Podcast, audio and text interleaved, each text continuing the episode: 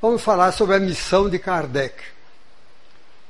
E pensando exatamente nesse tema, nos veio uma ideia de uma pergunta. Por que teria Kardec nascido em Lyon, na França, se ele depois foi mandado aos 10 anos estudar na Suíça?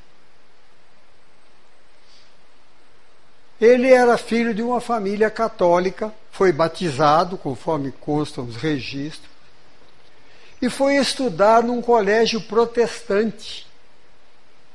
Não parece estranho? Mandar uma criança de 10 anos para um país estrangeiro que falava uma língua diferente, o alemão. Ele até os 10 anos aprendeu o francês na, na, na pátria dele. O alemão que é uma língua muito diferente da francesa, não pertence à mesma família, como nós temos o português, o espanhol, o italiano, o francês, todos são da, da língua, das línguas neolatinas. Mas o alemão é das germânicas, é uma língua completamente diferente. Basta dizer que em português você fala bom dia, em francês fala bonjour, em italiano estou eh, falando em esperanto, em italiano, é, buona eh, mati, buona mattina. É, são línguas que você entende mais ou menos. Né? Buenos dias em espanhol. Agora em alemão é Guten Morgen. Né? É completamente diferente. Por que, que esse menino foi estudar lá? Ah, mas é porque Pestalozzi era um grande educador, já era famoso na época. Sim. Mas então por que, que ele não renasceu lá na Suíça? Né? Tinha que aprender, ser discípulo de Pestalozzi para se tornar um educador como ele se tornou. Ele poderia ter nascido lá, direto. Acontece que a França era o grande exportador, o exportador à França, de cultura. Era chamada Paris era chamada cidade luz. Então ele foi para lá, foi mandado para lá, mas conservando a cidadania francesa, a língua materna francesa, na língua pela, na qual ele iria se expressar mais tarde, trazendo-nos o Espiritismo. Mas ainda há outra particularidade que chama a atenção. Se ele ficar, também por que, ele não ficou na França? Havia grandes educadores na França, podia ter feito a sua formação lá. Ele se formou no magistério como professor. Mas acontece que lá na França ele seria educado na religião católica até se libertar da, do, do, do, da tutela paterna, da orientação familiar e etc ele iria ficar como católico. E os católicos não liam o Novo Testamento. Era proibida a leitura do Novo Testamento até pouco tempo atrás. Ainda até hoje não é bem vista a leitura do Novo, Test Novo Testamento pelo povo comum católico, não. Os protestantes, sim. Aí então o, a gente tem uma resposta. O menino Hipólite teve a oportunidade de entrar em contato com os ensinamentos de Jesus na versão mais legítima, através do Novo Testamento.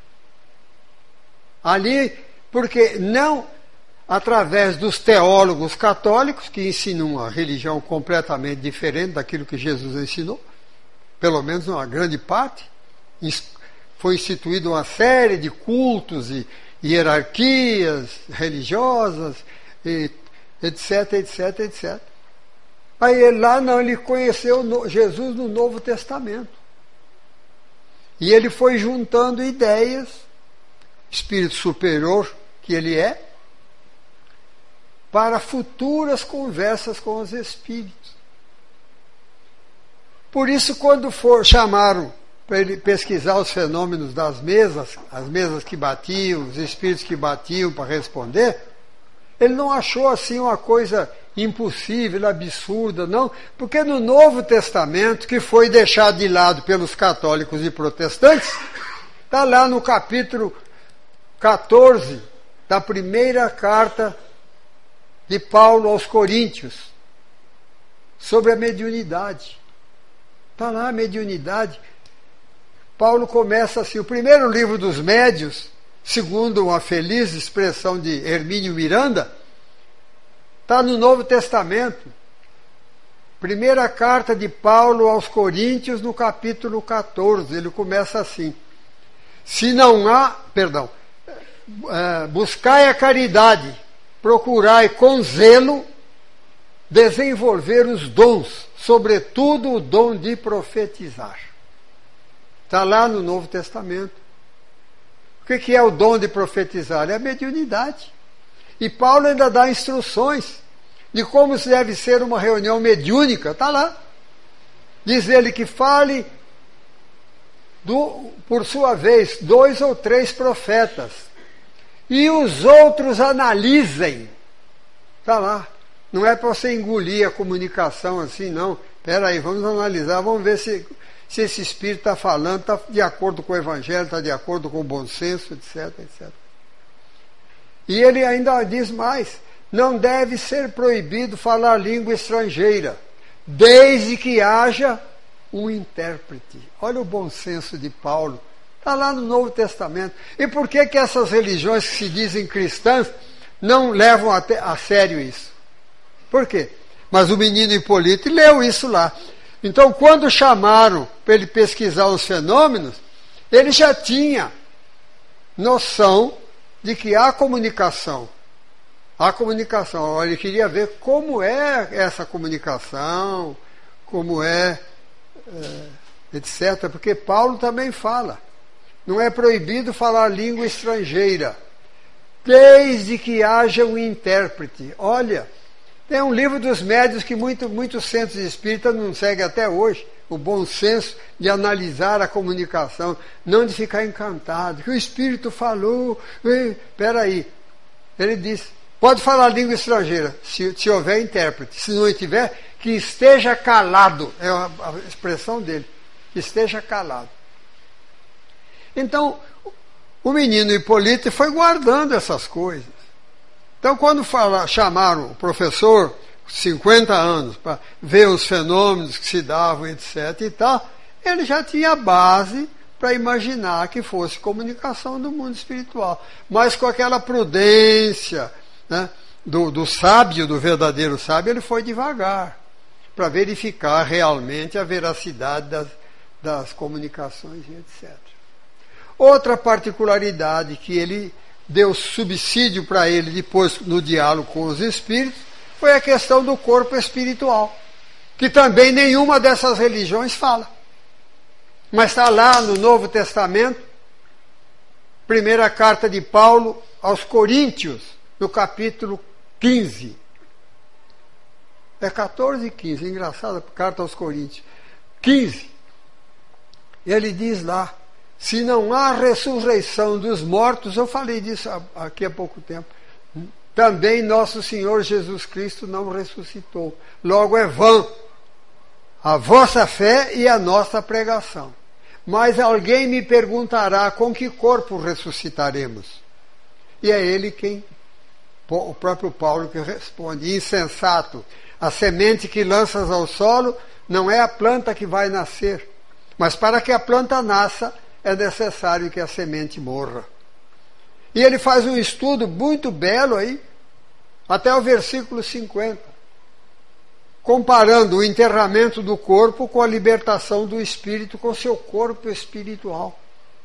Ele fala: se existe corpo terrestre, existe corpo celeste, é o corpo espiritual de que ele fala.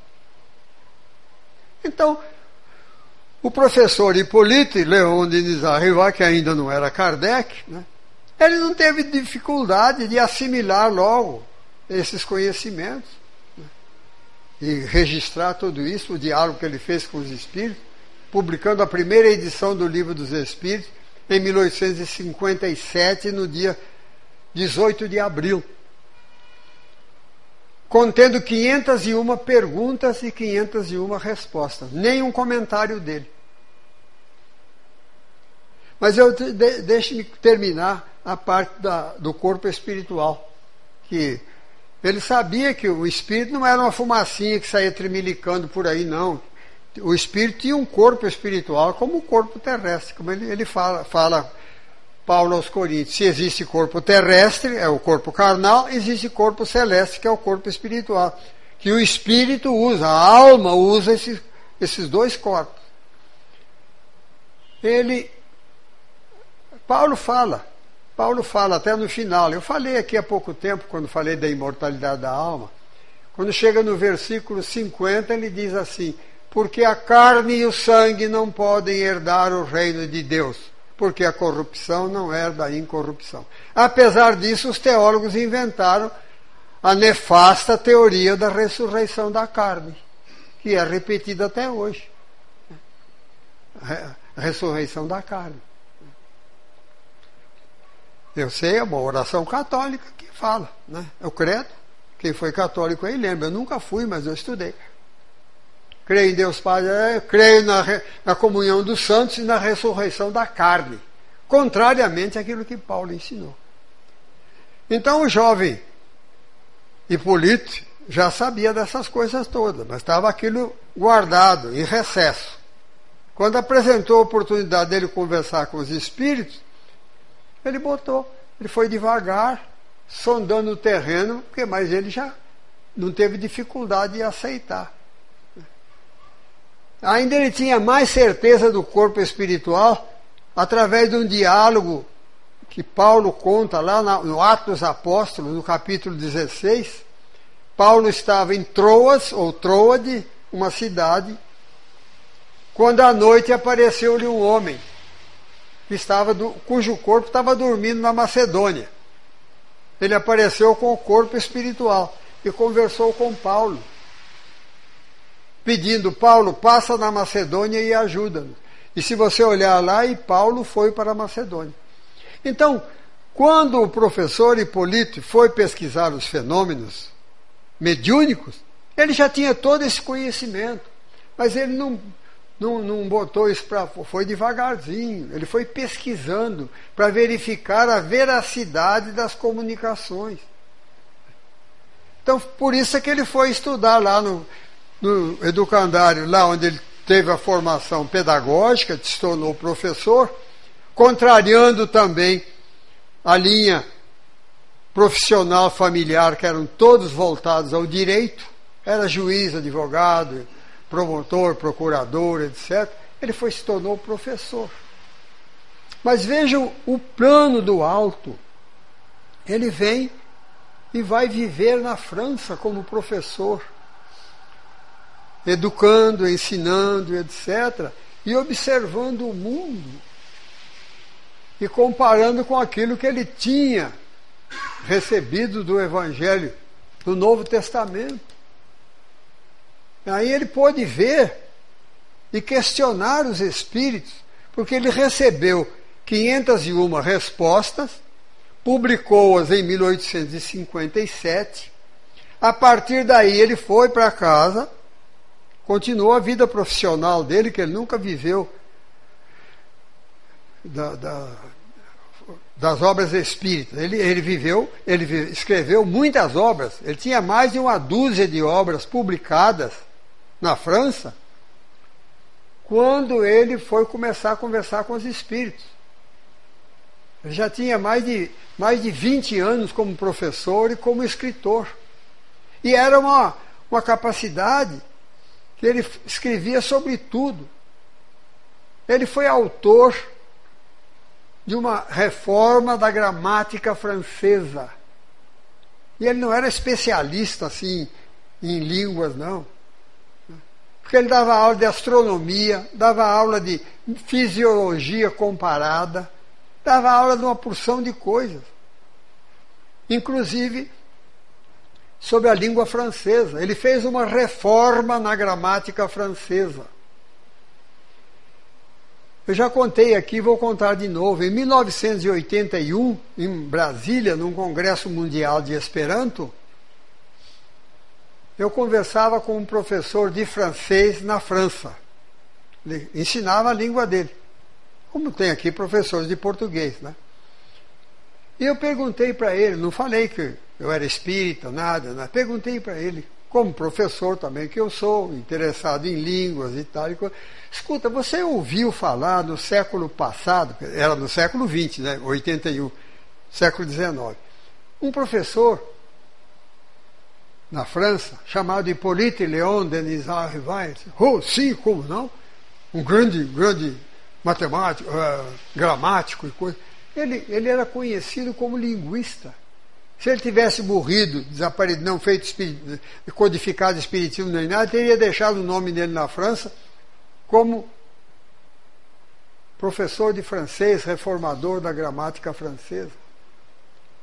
Ele foi premiado pela Academia de Arras, a alto, alta estirpe da França, com um prêmio sobre o melhor plano de educação para a nossa época. Foi premiado com esse prêmio. Então era um homem assim. É, é, de notório saber, mas ele foi vivendo. Veja como a espiritualidade trabalha, devagar, recolhendo experiências, comparando aquilo que Jesus ensinou com aquilo que era ensinado pelas religiões. Um acervo imenso de perguntas que ele faria na época certa para os espíritos depois de verificar que ele conversava realmente com espíritos, que lhe, dera, lhe deram respostas para as suas 501 perguntas, ele publicou o primeiro livro dos Espíritos em 1857, dia 18 de abril. É essa edição que a gente não vê. Agora, agora a FEB lançou uma edição até bilíngue. Eu tinha, eu tenho uma edição antiga, francês e português, de 50 anos atrás. Tinha sumido, porque depois Kardec, de posse dessas respostas, então ele começou a dialogar com espíritos, manteve correspondências com muitos espíritos, inclusive de outras, outras nações, que ele falava várias línguas.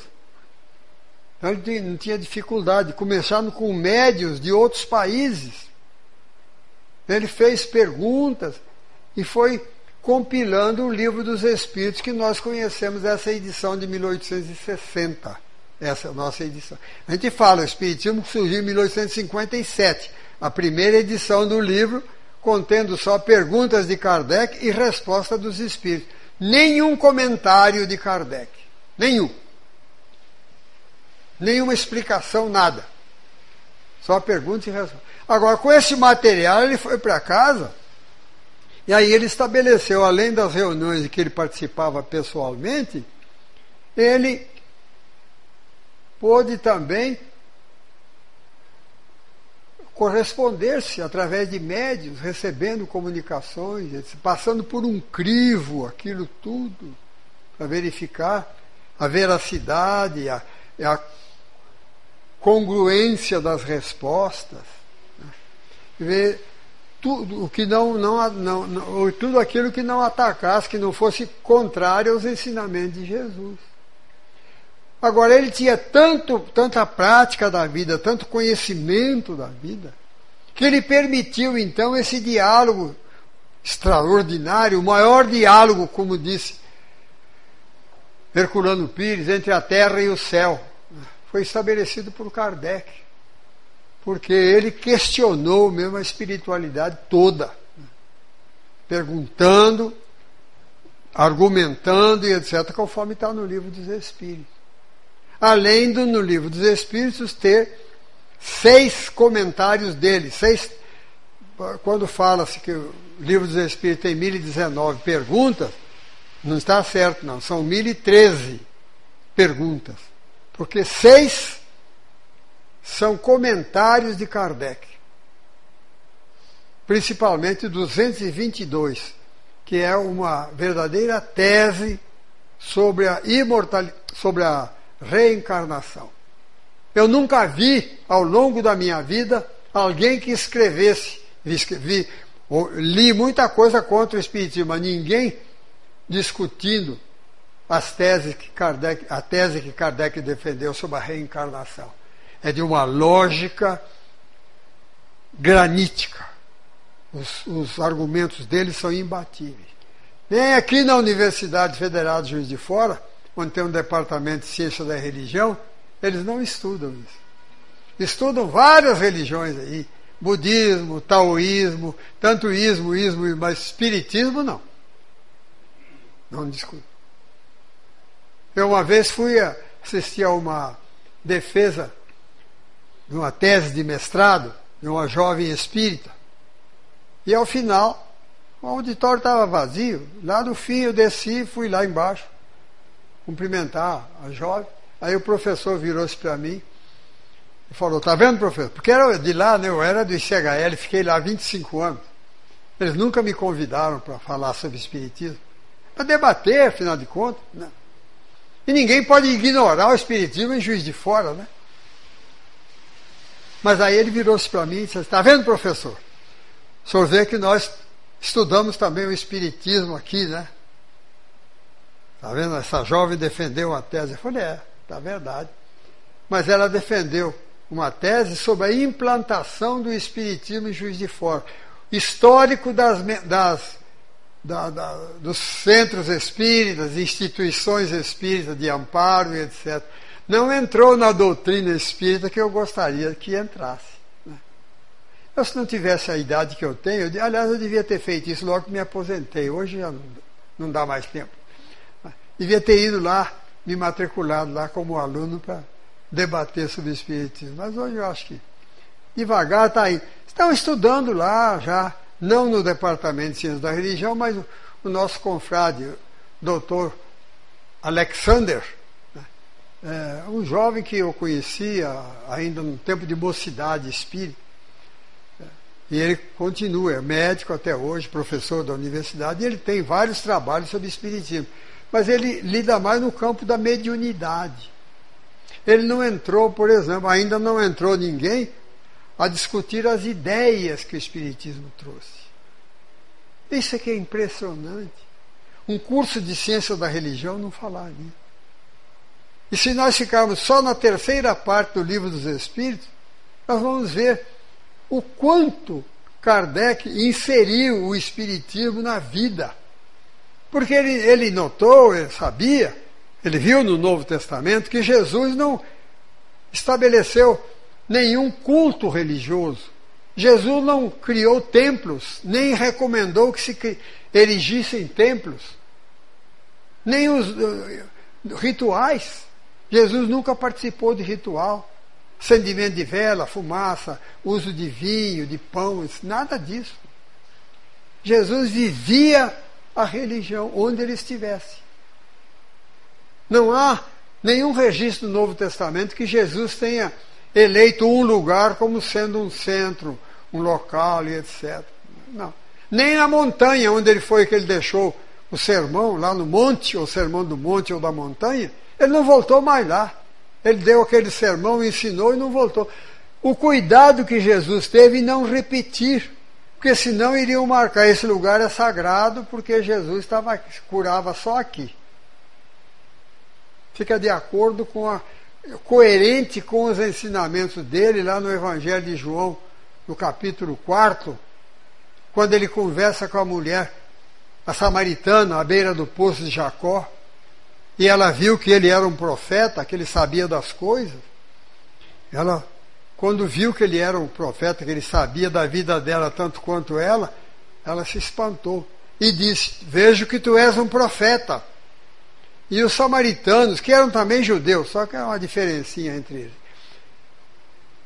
tinham muito respeito pelos profetas. Os profetas eram chamados homens de Deus. E ela raciocinou: porque Jesus mostrou que conhecia a vida dela tão bem quanto ela. E ela disse: Vejo que tu és um profeta. E ela raciocinou: se esse homem é um profeta e Deus deu a ele esses poderes, e os, e os judeus, e ele é judeu, e os judeus adoram a Deus no templo de Jerusalém, logo para eu estar bem com esse Deus, eu devo adorar a Deus em Jerusalém. Isso ela não perguntou, não, ela falou: Devo então adorar a Deus em Jerusalém. E Jesus o que diz a ela? Nem neste monte, nem em Jerusalém. Os samaritanos adoravam a Deus no monte, porque tinha tido um templo lá, mas por causa de guerra, de brigas, destruíram o templo deles. Achavam que a casa de Deus né, ia para lá para orar, para se encontrar.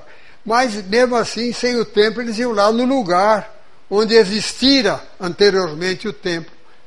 O templo, eles iam lá orar. Mas Jesus diz: nem nesse monte, nem em Jerusalém. Deus é espírito, e em espírito deve ser adorado. Em verdade, em verdade, digo-te que dia virá em que Deus será adorado em espírito e verdade.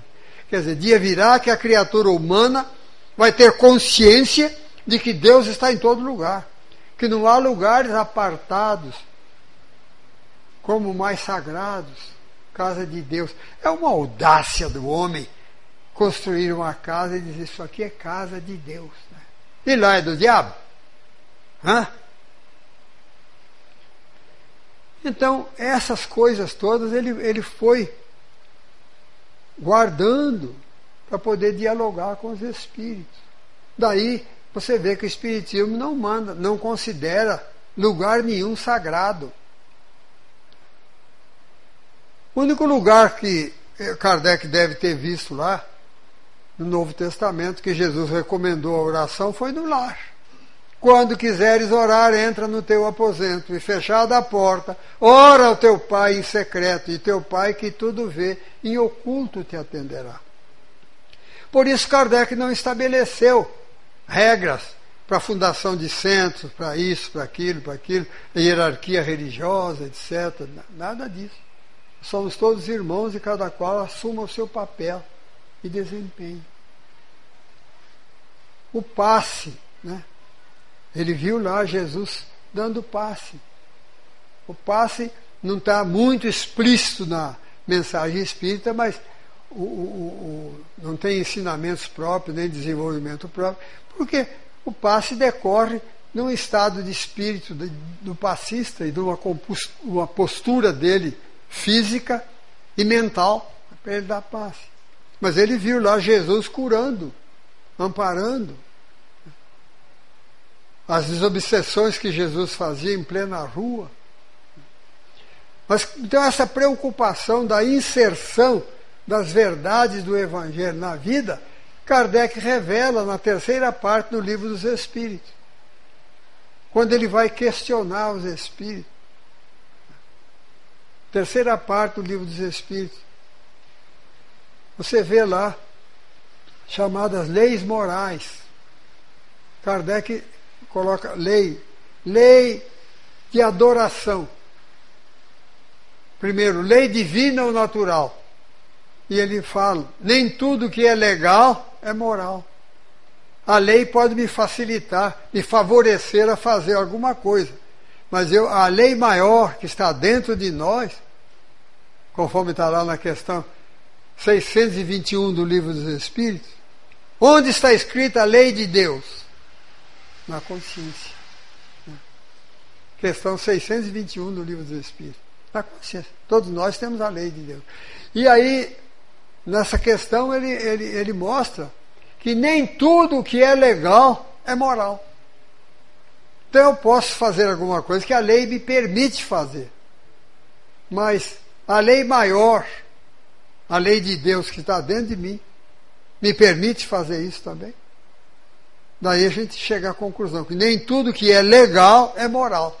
Então, se nós temos que seguir alguma coisa, vamos seguir a moral que está acima do legal.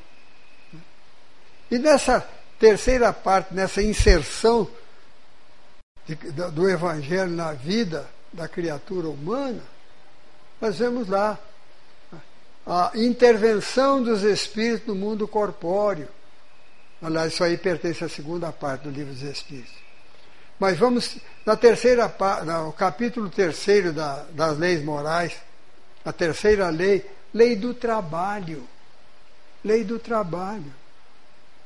E Kardec viu, não trouxe nenhuma orientação política, mas ele trouxe uma orientação humana. reconhecendo aquele que tem o poder econômico, que ele deve ser um protetor daquele que está sob a sua a sua guarda, a sua, a sua orientação, o seu empregado, o seu operário. Ele não botou operário contra patrão e não. Ele chama atenção a respeito do, da exploração. Nenhuma religião falava no direito do trabalhador na época de Kardec. Nenhuma religião. Mas está lá Kardec perguntando aos espíritos a respeito da responsabilidade que tem aquele que, usando do seu poder econômico, impõe excessivo trabalho aos seus empregados, aos seus operários, aqueles que lhes são subalternos. Está lá. E os espíritos respondem: isso é uma das piores ações. Ele não condena quem tem bens, o, o patrão, o chefe, ou coisa. Não. Mas ele deve agir com amor, com bondade. E diz lá qual é o resultado, do, a responsabilidade desses que impõem excessivo trabalho aos que lhes são subalternos. E os Espíritos respondem: Isso é uma das piores ações. Incorre em responsabilidade pesada perante o alto aquele que usando do seu poder econômico, impõe excessivo traba trabalho aos seus subalternos. Porque os operários trabalhavam jornadas de 10 horas, sete dias por semana, ou mais horas. Não tinham direito a nada. Quando o operário adoecia ou envelhecia, ele era simplesmente tirado daquele lugar e substituído por um novo. E ele que se arrumasse. Não havia leis sociais, não havia nada, direitos nenhum. A resposta dos espíritos sobre a responsabilidade daquele que detém o poder econômico sobre o empregado. Mas Kardec ainda pergunta: o que pode fazer o velho que não tem família e já não pode mais trabalhar. Diz, dizem os espíritos, a sociedade deve fazer o papel da família. O forte deve trabalhar pelo fraco. Assim manda a lei da caridade.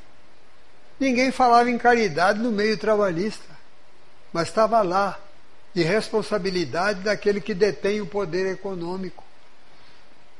Kardec não foi botar, fazer luta de classe, brigar contra ele. Não. Você faz a sua parte, mas o outro tem que fazer a parte dele. Nós vemos aí, depois surgir o outro. Então a primeira voz que se levantou na Europa em favor do trabalhador foi do Livro dos Espíritos em 1860, através de Kardec, no diálogo dele com os Espíritos. Só 34 anos depois, em 1894, surgiu uma encíclica papal, uma bula papal, né? 34 anos depois do Livro dos Espíritos, falando sobre os direitos do trabalhador. Mas o Espiritismo tem a primazia, ninguém fala nisso. Isso é matéria que devia ser estudada no Departamento de Ciências da Religião o Departamento de Ciências Sociais, por exemplo, é, falam até da encíclica papal, mas não falam no livro de Kardec. Outra, outra observação desse espírito né, é a respeito do direito da mulher. Houve na Terra, logo depois da Revolução Francesa, um pequeno movimento na França a respeito do direito da mulher, mas logo que os homens ganharam a guerra, acabou, acabou o direito da mulher. Nenhuma religião falava em direito da mulher. Mas Kardec coloca lá no livro dos Espíritos. Quer dizer, isso é fruto de um homem que viveu cinquenta e poucos anos na Terra, já tinha mais de 50 anos, observando a vida e a comparando com os ensinamentos de Jesus. vendo como Jesus tratou a mulher na época dele. A liberdade que tinham as mulheres. Os evangelistas até tem alguns que eram meio machistas. Né? Tem lá um evangelista, não me lembro agora qual é, assim, Jesus veio e tal, e as mulheres que vieram dar com ele da Galileia. Tiveram que registrar, né? Para o servirem com suas fazendas. Quer dizer, até o discípulo estava achando que a mulher tinha vindo para lavar roupa e fazer comida, né? Não, não era uma igual, mas Jesus tratava igual. E Kardec pergunta aos espíritos: são iguais perante Deus o homem e a mulher? E têm os mesmos direitos? Ele não precisava perguntar isso para ele, mas ele queria que ficasse a resposta dos espíritos. A resposta dos espíritos. E os espíritos responderam curiosamente com uma pergunta: Não têm ambos a inteligência do bem e do mal e a capacidade de progredir? Por que, você está perguntando, né? E aí, ainda para aqueles machistas impenitentes, né? Porque tem uns homens que ainda reagem um pouco, irritados, mulher, mulher, porque é mulher, né? Ele pergunta. Olha a pergunta que ele faz, é a última pergunta desse capítulo terão igual valor as tarefas deferidas à mulher do que aquelas deferidas ao homem? Quer dizer, a mulher se ocupa cozinhar, lavar roupa, né? aquele tempo ainda, calcula, século XIX.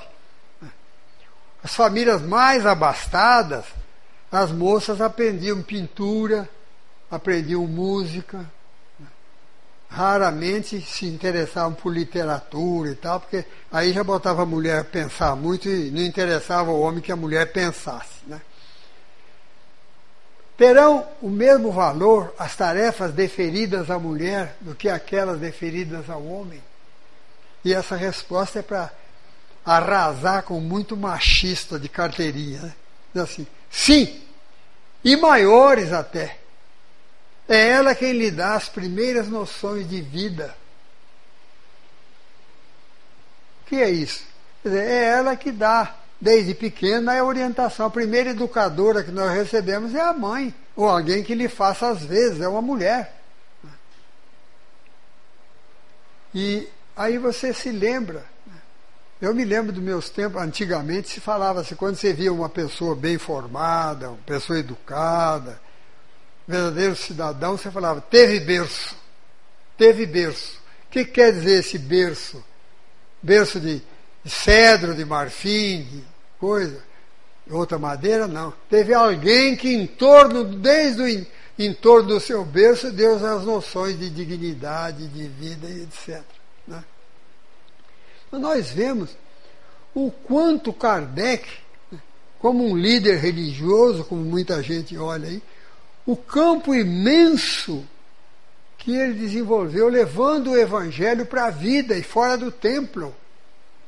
Não estabeleceu hierarquia religiosa, roupas especiais para expositores, é, presidente de centro, nada disso. Né? Mostrou que somos todos iguais, cada qual no seu, no, no seu papel. O duelo, o duelo na Europa ainda era olhado de lado pelas autoridades. Não era legítimo você chegar na delegacia e falar, eu matei o fulano num duelo porque eu. Não, aí você ia preso. Mas a sociedade fazia vista grossa para o duelo. E as religiões não falavam nada contra essa barbaridade do sujeito desafiar o outro. O camarada era muito bom atirador, muito bom na esgrima, achava que tinha sido ofendido, jogava a luva na cara do outro. Aí o camarada, por uma questão de honra, aceitava o desafio. E ainda tinha o direito de escolher as armas. Que cara não tá? Escolher as armas, escolheu a pistola, eu sou melhor atirador que ele. Escolheu o florete, a espada, eu sou bom espadachim. Então, matava mesmo o outro. As religiões não falavam nada, nada contra isso. Mas Kardec fala lá no livro dos Espíritos falando dessa barbaridade, esse costume bárbaro. Porque Kardec não veio agradar ninguém, não. Ele veio agradar a verdade. Né? Estava lá. e outras, outros assuntos assim. Quem é que se preocupava com ecologia naquela? Nem existia a palavra ainda. Ecologia, conservação da natureza. Está lá no livro dos Espíritos, lei de destruição, lei de conservação, lei de transformação. Está lá. Kardec sabia de tudo, inclusive da necessidade que nós temos hoje da, da lavoura mecanizada e, e, e adubada e etc., porque senão o mundo morreria de fome hoje. Naquele tempo, o pessoal tinha uma hortinha no fundo do quintal, o fazendeiro tinha uma roça de milho, uma roça de, de trigo na Europa principalmente, supria, vendia o resto que sobrava. Mas hoje nós dependemos grandemente da agricultura e da pecuária. Né? Por quê? Se não fosse também o homem entrar na, na criação, na pecuária e na agricultura, com os avanços da química da, da, e da, da, veterinária, nós estaríamos passando fome. Eu não, porque em carne, por exemplo, eu não como carne, né? Mas uma verdurinha estaria fácil. A verdade é que não daria a, a, a, as plantas se não tivessem recebido, não estivessem recebendo a, cooperação do homem, se fosse a planta na maneira que era produzida no século XIX, nós estaríamos passando fome. Ou teria já morrido a metade da humanidade de fome, porque não, não dá jeito. Você vê, só você vê a televisão aí, a quantidade imensa de grãos que o Brasil produz, né, de soja, de milho, de trigo, e ainda importa trigo. Mas Kardec fala lá na lei de reprodução, lei de conservação, chamando a atenção da criatura, da sociedade, que nós temos a obrigação de preservarmos as condições de habitabilidade do planeta, que é a nossa casa, e melhorarmos a, a nossa produção para alimentar a humanidade. Está lá no livro dos Espíritos. Ninguém fala nisso. Eu vejo lá na universidade, via lá na universidade, estudo de ciências sociais, isso aí é uma tese para ciências sociais. Kardec, a contribuição de Kardec para o arejamento das ideias humanas em relação à própria sobrevivência da raça humana na Terra. Tem não, nada disso.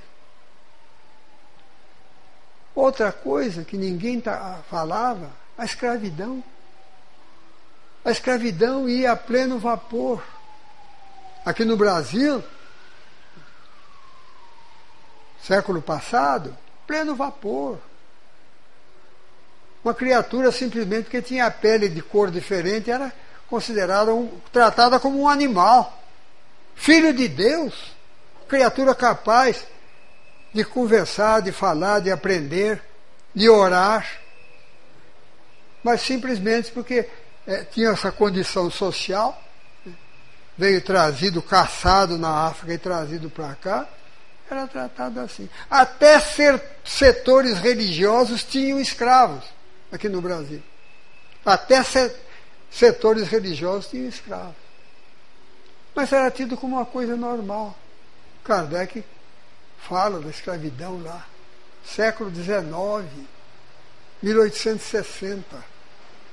A escravidão ia a pleno vapor no Brasil, em Cuba, também, né, dois países, terceiro mundo, né? Mas Estados Unidos também tinha escravidão. E a escravidão lá nos Estados Unidos era pior do que a nossa ainda. Porque nós, na nossa formação latina, portuguesa e etc., fomos mais miscigenou mais nos Estados Unidos. Agora, depois do Martin Luther King, coisa e tal, é que a coisa melhorou um pouco lá. Mas até os meus tempos de criança, ainda o negro não andava no passeio se tivesse um branco no lado contrário.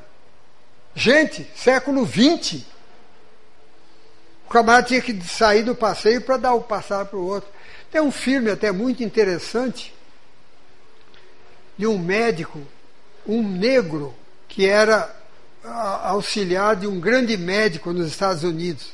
Ele era muito hábil. Ele fazia esses pisos de madeira, assim, coisa, todo trabalhado, essa coisa toda. Eu sei que ele acabou ficando como ajudante do médico.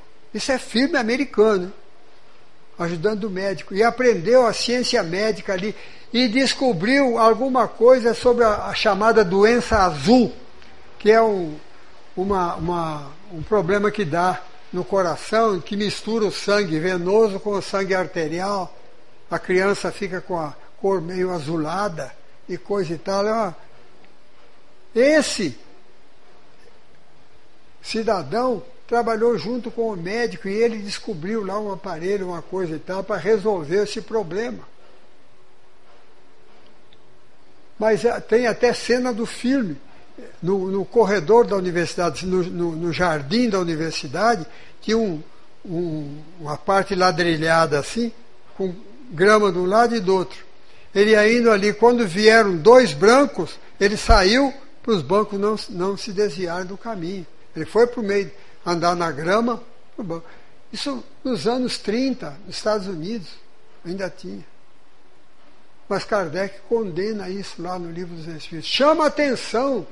Não lança condenações, anátemas, chama atenção da criatura para essa barbaridade que era né, a escravidão.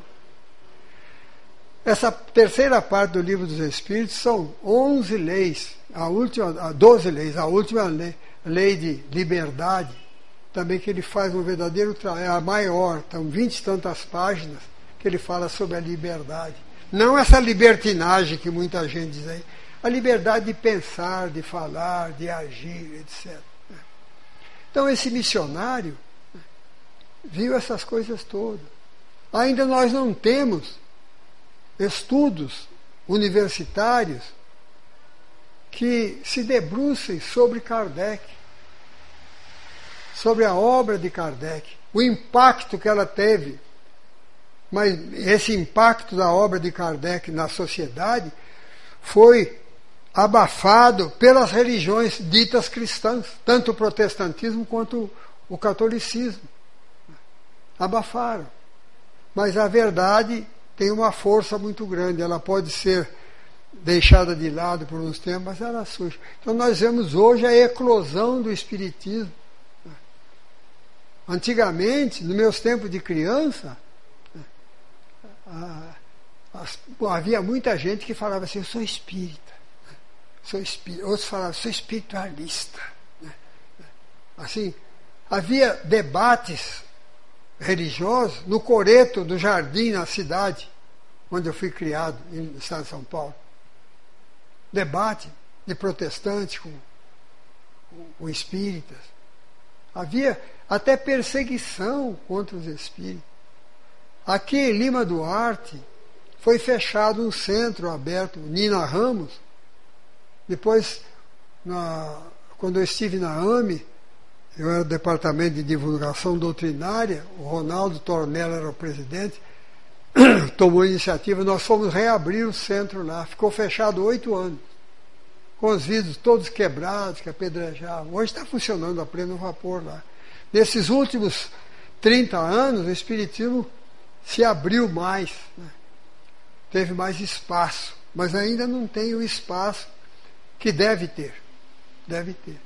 Porque, na verdade, quando os estudiosos de ciências sociais, da ciência da religião,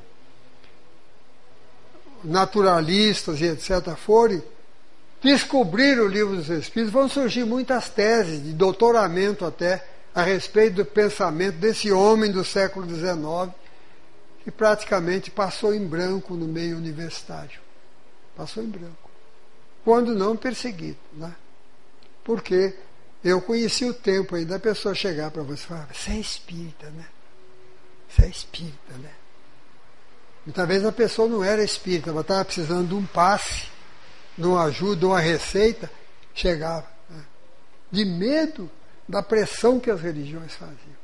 Agora, se você calcula num país livre assim como o Brasil, calcula no século XX, calcula no século XIX, as dificuldades que Kardec teve. É porque Kardec era um, um homem, o professor Hippolyte Leon Denis Arrivai, grande educador, já premiado pelo plano de educação que ele fizera para a França, não foi para a escola dele, não. Ele recebeu o prêmio da Academia de Arras. Foi premiado. Esse homem tinha mais de uma dúzia de livros publicados, livros deles, livros como profissional. Ele escreveu um livro sobre matemática para auxiliar as mães de família a ensinar matemática para os filhos. Né? Você vê a preocupação é, é, é, abrangente de Kardec com a vida. Né? Porque ele não foi. Se ele se enchesse de vaidade, de ser o Allan Kardec, né, coisa, não, ele era um homem que ele dava aula de graça, preparando jovens para a universidade, dando cursinho de graça, cursinho que hoje custou dinheiro, ele dava de graça. Então, nós não estamos falando nisso para louvarmos Kardec, para enaltecermos, mas é para nós reconhecermos a estatura espiritual desse missionário que Jesus nos enviou, com a missão de restaurar a, a mensagem cristã. É ele que diz lá no Evangelho de João, nos capítulos 14 e 16: Ainda tenho muito a vos dizer, mas não podeis suportar agora. A humanidade daquele tempo não tinha condição de receber. Não vos deixarei órfãos, rogarei ao Pai e ele vos enviará outro consolador. E esse consolador que ficará convosco para sempre, quer dizer, não é um homem, é uma doutrina vos ensinará todas as coisas e vos fará lembrar de tudo o que tenho ensinado. Essa é a grande missão de Kardec. E quem quiser ler alguma coisa, leia no livro Cartas e Crônicas, de Humberto de Campos.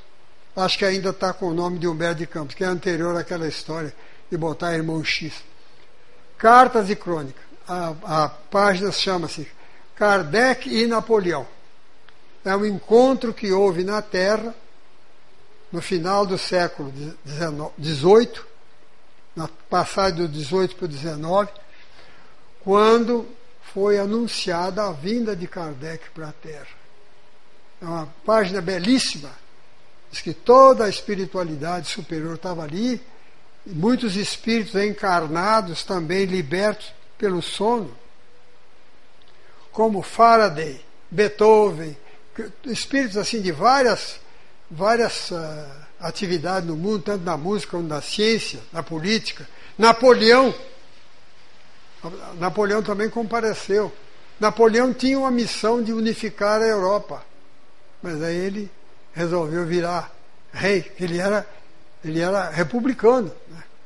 Mas aí quando ele viu que ele ganhou tudo, aí ele resolveu coroar-se rei. E foi, mandou buscar o Papa em Roma para coroá-lo. Você vê a vaidade, é um perigo muito grande. Quando o Papa chegou com a coroa, ele pegou a coroa e botou na cabeça. Né?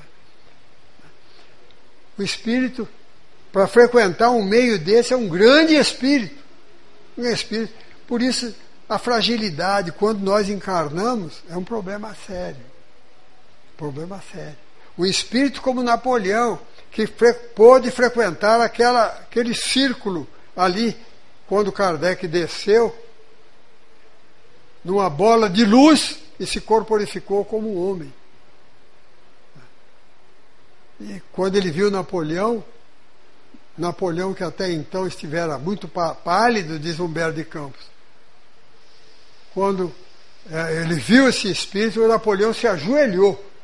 Aí levantou e abraçou Napoleão e disse a Napoleão que iria ajudá-lo. E na verdade Napoleão foi muito bem até 1800 e, 1859. Não. 1804. No ano de 1804, Kardec iria nascer em outubro. A gravidez da mãe dele começou no começo do mês, em fevereiro. Aí, a partir dali, Kardec, come... Napoleão começou a fazer bobagem.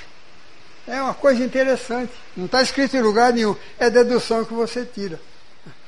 Em 1804, no ano que nasceu Kardec, em outubro, no começo do ano ele já tava, devia já estar ligado ao novo corpo, né? para nascer em outubro. Ele deixou de orientar o Napoleão. Napoleão ficou por conta própria e começou a fazer bobagem. Né? Mas é isso. Reverenciemos Kardec, não pensando no santo Kardec, não. Mas eu agradeçamos a Jesus por nos ter eliminado esse missionário né, de luzes imensas que nós não temos nem capacidade de entender. Muito obrigado.